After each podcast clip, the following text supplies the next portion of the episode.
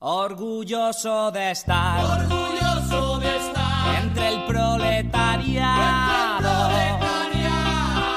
Es difícil llegar a fin de mes y tener que sudar y sudar para ganar nuestro pan. Este es mi sitio, esta es mi gente, somos obreros, la clase preferente.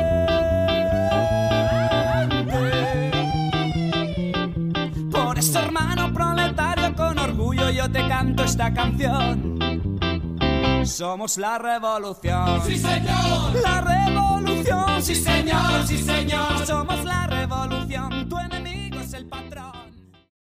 Eh, en esta cuarta parte del podcast contamos con Óscar García, camarada y militante del PC, y bueno, nos va a desarrollar y a contar eh, la parte desde la fundación de Izquierda Unida en el año 86 hasta el año, eh, más o menos el año 2000. Sí, muchas gracias, Verónica. Bueno, pues efectivamente, en el año 1986, tal y como se había acordado en el 11 Congreso, en el que se había elegido a Gerardo Iglesias como secretario general, el PC impulsa la creación de Izquierda Unida, eh, primero como una coalición electoral y posteriormente como movimiento político y social. Este espacio se forja al calor de las movilizaciones contra la entrada en la OTAN y contra, contra la guerra, que durante esos años habían sido eh, unas movilizaciones bastante masivas y habían contado con un apoyo muy amplio por parte de diversas capas de la, de la sociedad. ¿no? Eh, la idea fundacional de Izquierda Unida era la de tratar de, articular este movimiento político que aglutinara a toda la izquierda del PSOE y que fuera mucho más allá de una simple coalición electoral. Eh, las primeras elecciones a las que esta nueva formación concurre son las de 1986, en las que se obtienen siete diputados, de los cuales tres son de, del Partido Comunista. Eh, con ello los resultados mejoraban y se conseguían tres escaños más que las anteriores eh, un 4,6% de los votos eh, y al año siguiente en las municipales y autonómicas se conseguiría aumentar aún ese porcentaje otros tres puntos más, llegando a 7,18%. Durante este tiempo el, coordinador general de, de, Izquierda Unida era el mismo que el secretario del PC, en este caso Gerardo Iglesias. Eh, en 1988 se, celebra el 12 Congreso del PC en el que Julio Anguita asume la, Secretaría General. Esto llevó al partido a una fase muy, muy ilusionante. Eh, la militancia recuperó eh, esa ilusión que hace falta para, para este trabajo ¿no? y, se dio por finalizado el periodo carrillista y el eurocomunismo. Eh, Anguita y la nueva dirección lo que puso encima de la mesa fue la necesidad de volver a, recuperar el anticapitalismo. ¿no? Ello hizo que una buena parte de, del PCP, que como ya se ha contado había sido una, una escisión del PC, eh, volvieran ¿no? al, al, partido. Al recuperarse el anticapitalismo, consideran que el PC vuelve a ser la herramienta útil que había sido en su formación y vuelven. Más o menos se calcula que vuelven unos 8.000 militantes, más o menos. ¿no?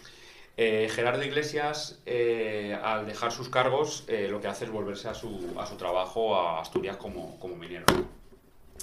Eh, esta época con, con Anguita, eh, Anguita tiene una gran presencia eh, en los medios de comunicación por su capacidad pedagógica y porque Izquierda Unida en ese momento es la, la tercera fuerza eh, en el Parlamento al margen del bipartidismo del PP-PSOE. Y es cuando Anguita comienza a explicar eh, y a difundir la, la, teoría de las dos orillas. ¿no? Según esta teoría, el PSOE, el PP, Convergencia y Unión y el PNV están en una orilla de bueno, un río imaginario, digamos, ¿no?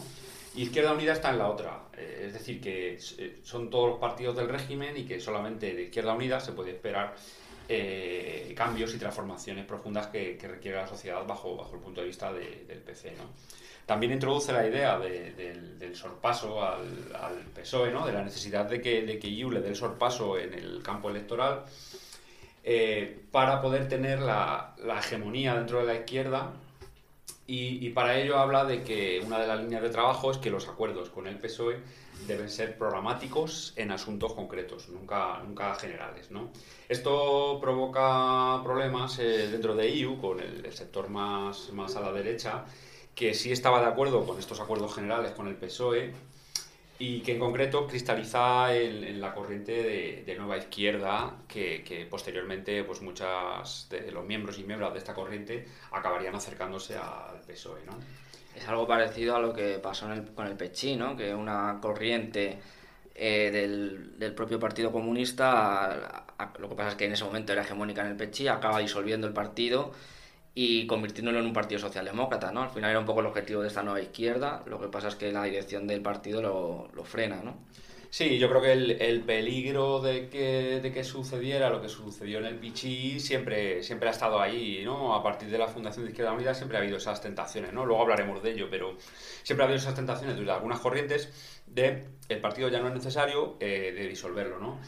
Eh, efectivamente, la dirección del partido y en general la militancia no, no compartía esta, estas ideas y por eso, por eso el PC continúa a día de hoy.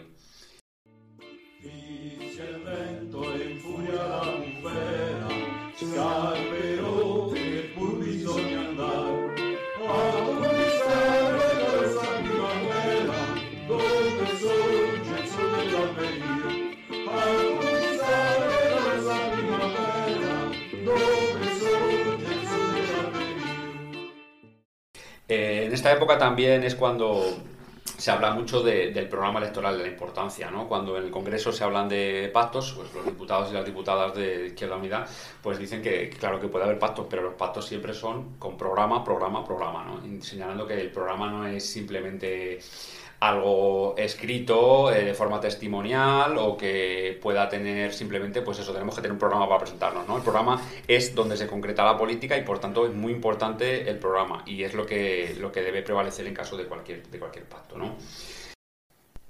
Ese mismo año, 1988, y ese mismo mes en el que ha tenido lugar el 12 Congreso del PC, comisiones sobre las UGT convocan una huelga general el 14 de diciembre. Lo hacen con motivo de la reforma laboral del partido en el gobierno, el PSOE. Una reforma laboral que abarata el despido y que introduce por primera vez los contratos temporales para los trabajadores y trabajadoras jóvenes. Eh, con el argumento de que la tasa de paro entre los jóvenes es muy alto, proponen intervenir en el mercado haciéndolo de esta forma, pues, permitiendo que se contrate de forma temporal. La huelga acaba por convertirse en una movilización contra las políticas neoliberales del PSOE de Felipe González, no solo contra su reforma laboral, también contra las privatizaciones y con todas las propuestas que estaba llevando en el ámbito económico y social. La huelga fue un éxito tremendo, consiguió paralizar el país. De hecho, es la mayor huelga que ha habido en el periodo de democracia, la que más éxito ha tenido. Sobre todo porque se consiguió para sectores estratégicos como por ejemplo el transporte, y también es especialmente significativo el paro total que se consiguió en Radio Televisión Española, porque los trabajadores y las trabajadoras consiguieron cortar la señal. Eh, seguramente muchos y muchas recordaréis haber visto eh, esos vídeos en los que en los centros territoriales de televisión española y en, la propia central eh, los trabajadores salen haciendo una cuenta atrás para que a las 12 de la noche del día 14 la señal quede en blanco. El gobierno, como repercusiones políticas de esta huelga, el gobierno se vio obligado a aumentar el gasto social ese mismo año y a retirar su propuesta de reforma laboral. Por parte del PC, el PC apoyó esta huelga, que venía ya pidiendo desde principios de ese mismo año, de forma pública, y participó activamente en los piquetes que se, que se llevaron a cabo por todo el Estado. No se emitirá publicidad, ya que no se considera como un servicio mínimo esencial. Y en cuanto a los informes... A punto de dar las 12 de la noche y por primera vez en su historia, Televisión Española interrumpe su emisión sin previo aviso. Es el 14 de diciembre de 1988 y es la primera señal para que dé comienzo la huelga general convocada por los sindicatos.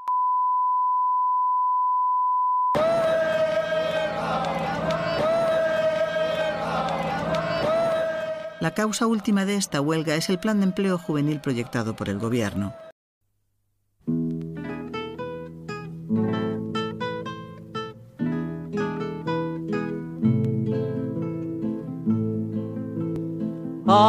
La huelga compañero, no vayas a trabajar. Deja quieta la herramienta, que es la hora de luchar. A la huelga 10, a la huelga 100, a la huelga madre yo voy también. A la huelga 100, a la huelga mil, yo por ellos madre y ellos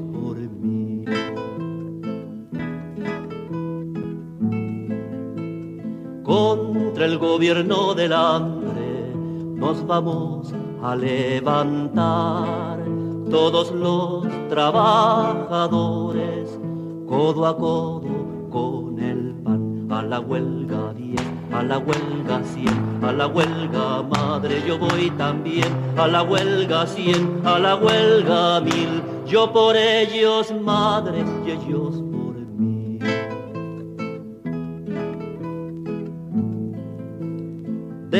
Desde el pozo y el arado, desde el torno y el telar, vivan los hombres del pueblo a la huelga federal, a la huelga 10, a la huelga 100, a la huelga madre, yo voy también, a la huelga 100, a la huelga mil, yo por ellos madre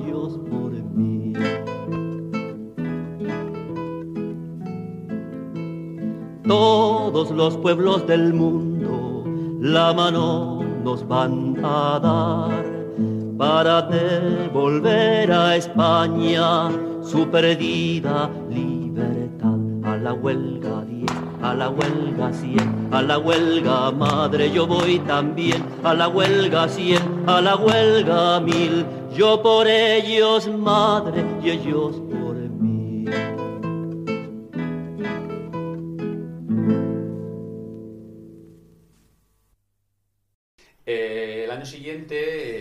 octubre de 1969, volvió a haber elecciones generales. eh, los resultados de IU fueron, fueron mejores, ¿no?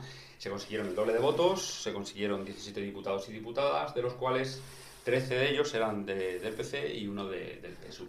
Es curioso que nombras al PSU con, de manera separada del PC, siempre ha tenido como mucha autonomía, ¿no? Desde su fundación, siempre ha, para algunos ha sido casi, ha, ha funcionado un poco al margen del partido y, le- y les nombras de, de manera separada. Sí, bueno, realmente, a ver, es, eh, digamos que es la, hay un acuerdo de federación en el que el PSUC es el PC en, Cataluña y el PC no tiene federación como tal al margen de- del PSUC, ¿no? Bueno, lo contamos aparte porque, bueno, como las elecciones generales sabes que van por circunscripciones y pues en la circunscripción de Cataluña se puede saber perfectamente si era del PSUC o, o si hubiera otro caso también, pues podría ser igual, ¿no? Pero en este caso solamente para, para el PSUC. Eh, ese mismo año, eh, en 1969, el 12 de noviembre, eh, falleció la que fue la primera mujer secretaria general de un partido político en España, Dolores Ibarruri, más conocida como la Pasionaria. Dolores había sido secretaria general desde 1942 hasta 1960 y desde 1960 hasta su fallecimiento presidenta de- del PC. ¿no? Su funeral fue masivo, fue un funeral de partido eh, en el que más de 200.000 personas participaron en el homenaje que se le hizo en la plaza de Colón, que finalizó con, eh, el canto de la Internacional. Además, más de 70.000 personas pasaron por la sede del PC para dar el último adiós a, Dolores. Eh, bueno, Oscar, cuéntanos un poco cómo se desarrolla el 13 Congreso y cuáles son las propuestas del PC a partir de dicho Congreso. Pues en diciembre de 1991 eh, se celebra el 13 Congreso del PC, que por esa época tenía una afiliación más o menos de unos 70.000 militantes. Eh, en dicho congreso, uno de los debates principales eh, tuvo que ver con si los partidos comunistas eran o no eran instrumentos válidos y si la ideología comunista seguía siendo, siendo vigente. De hecho, un sector encabezado por Juan Berga y Francisco Palero propuso disolver el partido dentro de Izquierda Unida, ¿no? lo, que hemos hablado, lo que hemos hablado antes. ¿no? Eh, la postura de Anguita y de, la dirección en este congreso eh, fue la de, por supuesto, mantener el, PC y defender eh, la vigencia del comunismo. Esta propuesta fue, ampliamente apoyada, con un 74,6% de apoyo en el, Congreso. Eh, las tesis también de, la dirección proponían continuar con una izquierda unida como movimiento político-social formada por diferentes partidos que orgánicamente funcionaran como, como corrientes de opinión, ¿no? con el objetivo de mantener la, pluralidad interna con la que IU se había formado y que se entendía que era una herramienta muy, muy válida ¿no? dentro de la organización. Eh, asimismo, eh, Anguita y la dirección se, comprometió con, el respeto a esta pluralidad, a fomentarla y a, respetar a las minorías dentro de Izquierda Unida. ¿no? Además, el PC eh, se comprometía a ceder parte de su, de su, soberanía en pos de esta, de esta pluralidad. Eh, bueno, cuéntanos también un poco eh, cuál es la postura del PC eh, frente a Maastricht. Bueno, pues durante los años eh, posteriores, eh, Anguita y, eh, el PC realizaron una labor de oposición al Tratado de, Maastricht, ¿no? que sería el germen de lo que posteriormente fue la Unión Europea. El PC señalaba que estaba de acuerdo con una Europa de los pueblos, pero que lo que Maastricht iba a traer sería la Europa de los mercaderes. de, de hecho, textualmente Anguita dijo, la Unión Europea, el proyecto de cohesión y solidaridad se ha convertido en la Unión Neoliberal de los Mercaderes. No somos la gente de izquierda quienes hemos abandonado la Unión Europea, es la Unión Europea quien ha abandonado a nuestra gente, ¿no? a los trabajadores y a las trabajadoras. Con ello quería decir que los y las comunistas eran quienes de verdad estaban apostando por un proyecto europeo, pero poniendo por delante a las mayorías sociales. Yo creo que la historia le ha dado la razón al, al PC de 1992 y a Anguita, como posteriormente ha quedado demostrado. ¿no? Yo creo que Anguita fue un poco eh, pionero en este sentido en hablar de esto cuando el resto de partidos hablaban de otras cosas o el PSOE incluso estaba muy, muy de acuerdo con esto. Eh, pues el, el, ahí el PCB y Anguita fueron pioneros hablando de, de, lo que iba a traer Maastricht, ¿no? porque una de las consecuencias más, más denunciadas por el PC fue que la reforma eh, que se hacía sobre la financiación, ¿no? Eh, que impedía a los gobiernos pedir dinero a los bancos centrales y tener que hacerlo a la banca privada. Esto, eh, el efecto de esto directo era pues, un encarecimiento tremendo de la financiación de los estados, puesto que los bancos centrales podían prestar a un interés bajo y, los bancos privados fijaban entre ellos el, interés. Sí, además esto enlaza un poco con lo que hablábamos antes, ¿no? De que hay una parte del partido o de otros partidos comunistas también que denominado Nueva Izquierda, que querían eh, disolver los partidos comunistas o transformarlos en algo socialdemócrata porque decían que los partidos comunistas ya, o el comunismo como tal ya no tenía sentido bueno, los partidos comunistas nacen y se desarrollan de la necesidad, ¿no? Entonces, ese, ese discurso en ese momento era más necesario que nunca, porque era la única o de las pocas alternativas anticapitalistas que se estaban dando en, en Europa contra la Unión Europea, que para algunos era un proyecto ilusionante, incluso para la socialdemocracia, pues esa necesidad nace, nace ahí también, ¿no? En, con ese discurso crítico. Por lo tanto, yo creo que al final la dirección del partido en ese momento tenía mucha razón, como a la postre se ha demostrado, frente a aquellos que, tanto el PSOE como esas corrientes internas que nacían en los partidos comunistas, eh, que eran defensores de, esa nueva Europa que se estaba creando. Sí, yo creo que es, es, evidente que, que se acertó en tanto en mantener el partido como en desde el partido realizar una oposición a esta Europa que nos traían, ¿no? Porque esta Europa al final lo que ha hecho es eh, quitar la soberanía, ¿no? De muchas veces de los países, ¿no? Con el tema del euro y de tú ya no tienes tu moneda, ya no puedes devaluarla, pues al final eres un poco esclavo de las decisiones que se tomen, porque además luego ya, esto ya no es la historia, pero como ha ido funcionando después la Unión Europea, al final eh, el funcionamiento ha sido poco democrático, o sea que eh, jamás los intereses de la mayoría sociales trabajadoras van a estar en primer lugar, están por encima de los intereses del capital. Y eso fue lo que Anguita en su momento denunció que iba a pasar, con lo cual yo creo que fue muy, muy visionario y muy, muy importante, ¿no? ¿Qué hay que hacer? Por ejemplo, hablando de Europa, después hablamos concretamente de España. ¿Salir de Europa? No. ¿Salir del sistema monetario europeo, por ejemplo? Para empezar, eh, hay que empezar a analizar de otra manera. Para empezar, nosotros hemos sido Europa siempre. Nuestra terrible equivocación es que hemos ido de pedigüeños a Europa. Y nosotros teníamos también cosas que aportar. Y hemos ido como el que iba a pedir una limosna o un favor. Este año, con la presidencia española y el año que viene, contemplan la revisión del Tratado de la Unión Europea de Maastricht. Hay un momento en que todos los países de la Unión Europea van a revisar si se están cumpliendo las condiciones de Maastricht. Es el momento en que España, si tiene valentía y se explica a su pueblo las cosas, junto con otros estados de la periferia, planteen la alternativa a Maastricht.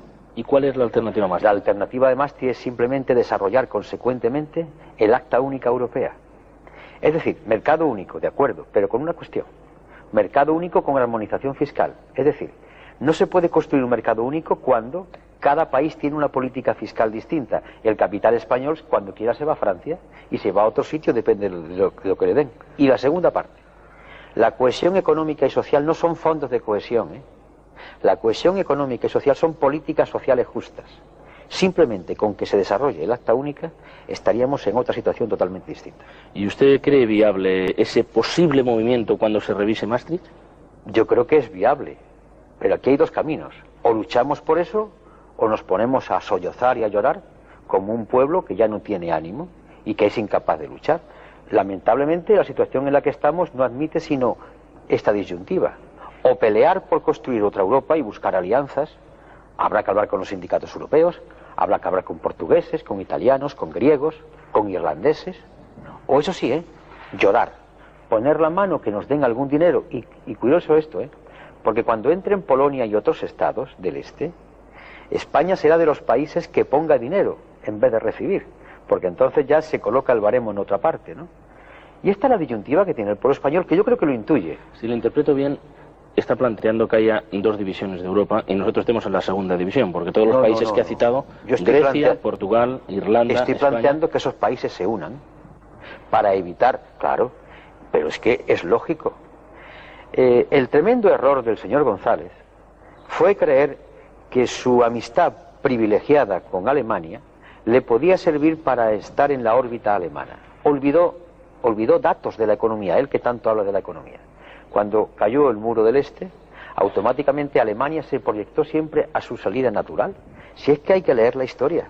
Alemania tiene tentación de ampliar influencia hacia Polonia, hacia Croacia, hacia Eslovenia, y eso va conduciendo a un cuarto Reich económico. ¿eh? No, me- quiero hacer referencia ni muchísimo menos, no quiero comparar con otros periodos de la historia. Eh, bueno, eh, continuando, en las siguientes elecciones eh, generales, eh, las de 1980, perdón, 1993, Izquierda Unida mejoró enormemente sus resultados, ¿no? consiguió 400.000 votos más, se pasó a 18 diputados y, diputadas y se acercó a un 10% del porcentaje de voto a nivel estatal.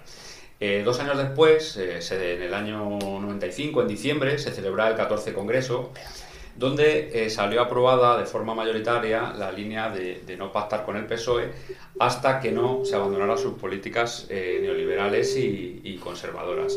Se debatió mucho sobre, sobre la política de alianzas y se consideró que el PSOE había pasado a formar parte de la oligarquía, ¿no? Eh, aprovechando su, su posición en el gobierno en lugar de para transformar eh, la estaban aprovechando más para, formar parte de esa oligarquía, ¿no? Y habían abandonado la defensa de los intereses de los trabajadoras y, de los trabajadores. Eh, en estos mismos años, en el PSUC se había establecido el mismo debate que en el 12 Congreso del PC sobre disolver el partido en su frente electoral. En este caso, el del era ICV, Iniciativa per Cataluña.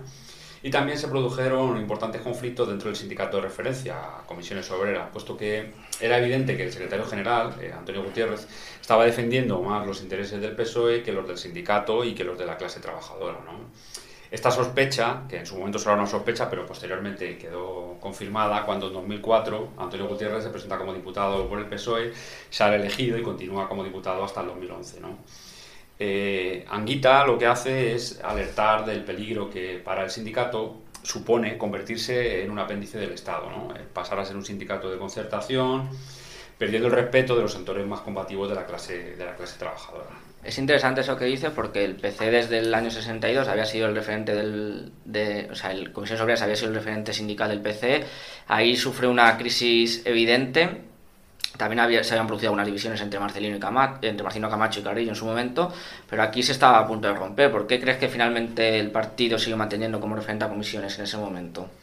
Hombre, yo creo que porque eh, en ese momento, eh, digamos, la CNT prácticamente no existía, eh, la UGT estaba muy vinculada con el PSOE y Comisiones Obreras era el único sindicato desde el que se estaba llevando una línea bastante combativa y de, confrontación, ¿no? Confrontación, negociación, un poco lo que Marcelino proponía. Entonces, eh, no había otra alternativa, yo creo, a, comisiones obreras y además, eh, aunque el secretario general, Antonio Gutiérrez, eh, ya no había seguido las líneas sindicales de Marcelino Camacho e incluso, bueno, hubo ahí un conflicto entre ellos, eh, pues quedaban muchos y muchas comunistas dentro del sindicato y todavía se podía hacer un gran trabajo y se podía seguir intentando que la línea política del partido se, llevara, se llevara a comisiones. Yo creo que por eso por lo que se, por lo que se sigue, ¿no?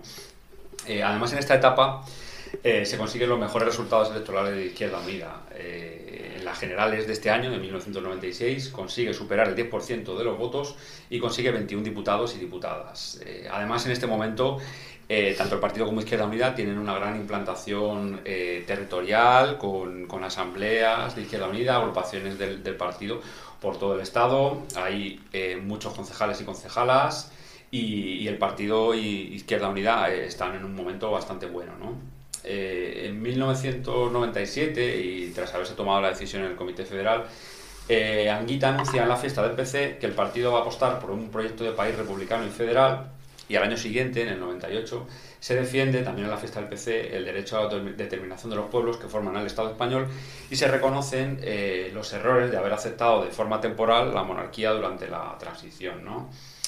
esta renuncia se lleva a cabo eh, a cambio, o sea, la renuncia, digamos, de, aceptar eh, la monarquía y la bandera y estos símbolos que se aceptan durante la transición eh, se hace a cambio de que la Constitución fuera desarrollando posteriormente los derechos que reconocía, ¿no? el derecho a la vivienda, el derecho al trabajo, el derecho a la educación.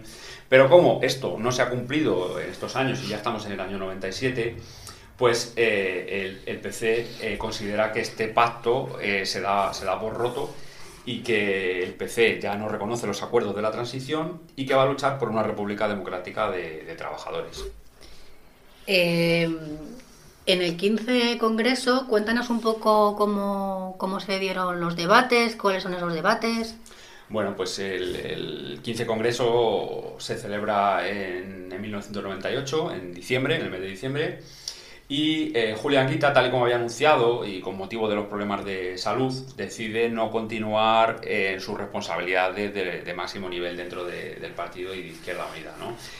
Eh, Anguita eh, lo que hace es renunciar a su pensión como diputado y eh, decide recibir la que le corresponde como profesor, que ha sido su profesión de toda la vida. Esto es algo único eh, en el Congreso, ningún diputado lo había hecho antes y da un poco idea de la, honestidad y, del, compromiso con la gente trabajadora de, de Julián Quita. ¿no? Eh, en su informe de gestión eh, sigue señalando que, los comunistas y las comunistas deben seguir combatiendo el capitalismo y continuar esta lucha por una sociedad sin clases. Eh, esta lucha eh, dice que debería darse eh, en las calles y también en las instituciones y teniendo claro que el PP y el PSOE son dos caras de la misma moneda, ¿no? Seguir un poco con lo que había, eh, había difundido ya previamente de la teoría de las dos orillas, ¿no? Ni el PP ni el PSOE eran más que aliados necesarios del, del, sistema y del régimen y jamás que iban a trabajar por, por cambiarlo, ¿no? De este congreso sale elegido como secretario general Francisco, Francisco Frutos, que venía de la Federación Catalana de, del PSUC, había sido también eh, delegado sindical y dirigente de comisiones obreras.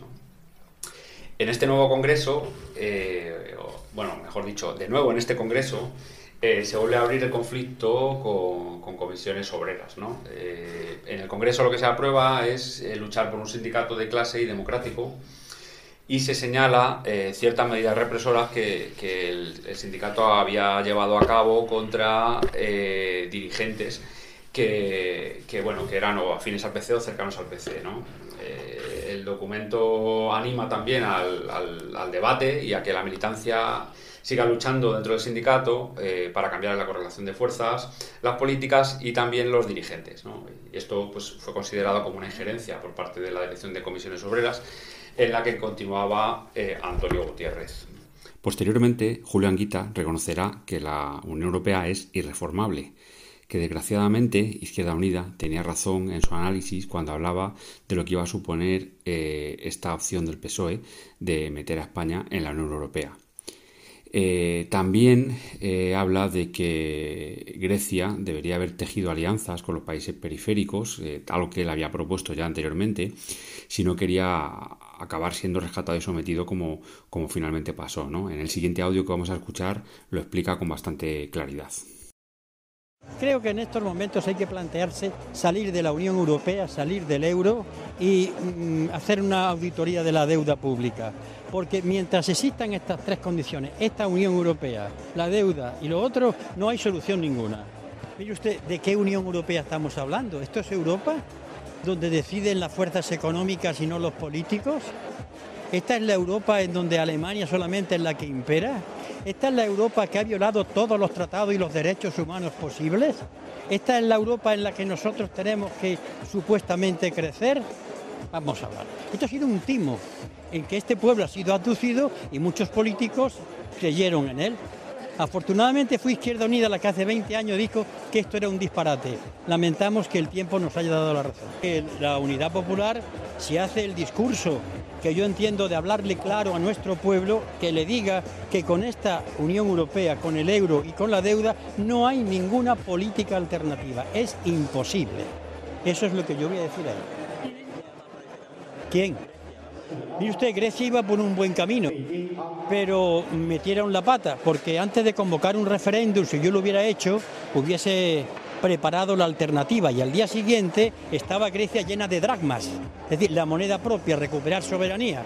Pero cuando se echa un pulso, hay que saber perfectamente que nos enfrentamos a algo muy importante y se prepara uno para ello.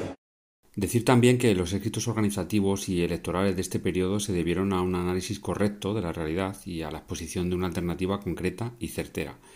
Por eso se puede considerar que el PC y la Izquierda Unida de los 90 son el gran puente que conecta generacionalmente a las fuerzas del progreso del tardofranquismo, los padres y madres que habían luchado eh, contra el franquismo, con sus hijos e hijas, las nuevas generaciones que se estaban incorporando en los 90 al compromiso político por la justicia social.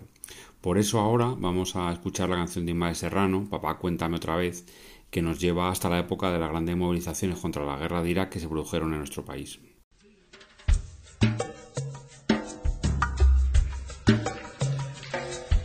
Esta canción va para ti, para los que estáis aquí, para los ausentes, por tantos años, por acercarme la certeza de que otro mundo es posible, porque vosotros sabéis como yo que los que antes de ayer morían en Vietnam, ayer lo hacían en Bosnia y hoy lo hacen en Bagdad.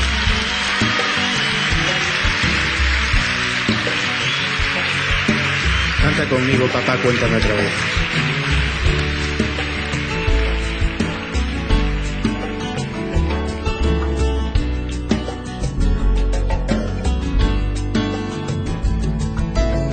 Papá, cuéntame otra vez ese cuento tan bonito de gendarmes y fascistas y estudiantes con flequillo y dulce guerrilla urbana en pantalones de campana y canciones de los roles y niñas en minifalda.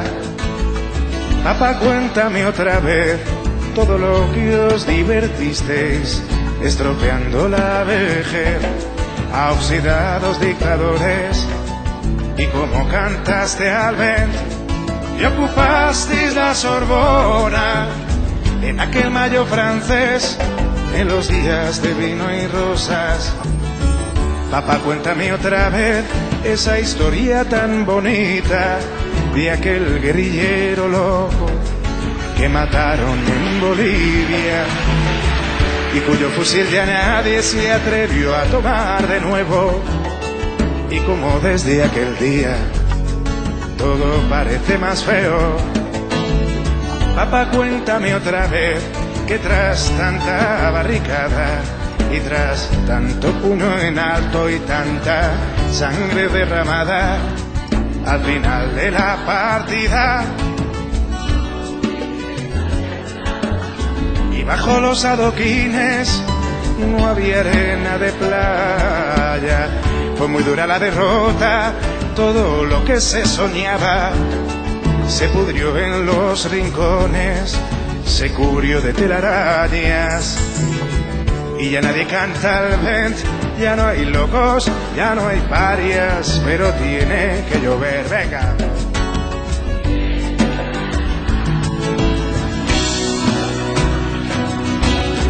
Queda lejos aquel mayo, queda lejos San Denis, que lejos queda Jean Paul Sartre, muy lejos aquel París. Sin embargo, a veces pienso que al final todo dio igual, las hostias siguen cayendo sobre quién hablaré más. Y siguen los mismos muertos, podridos de crueldad. Ahora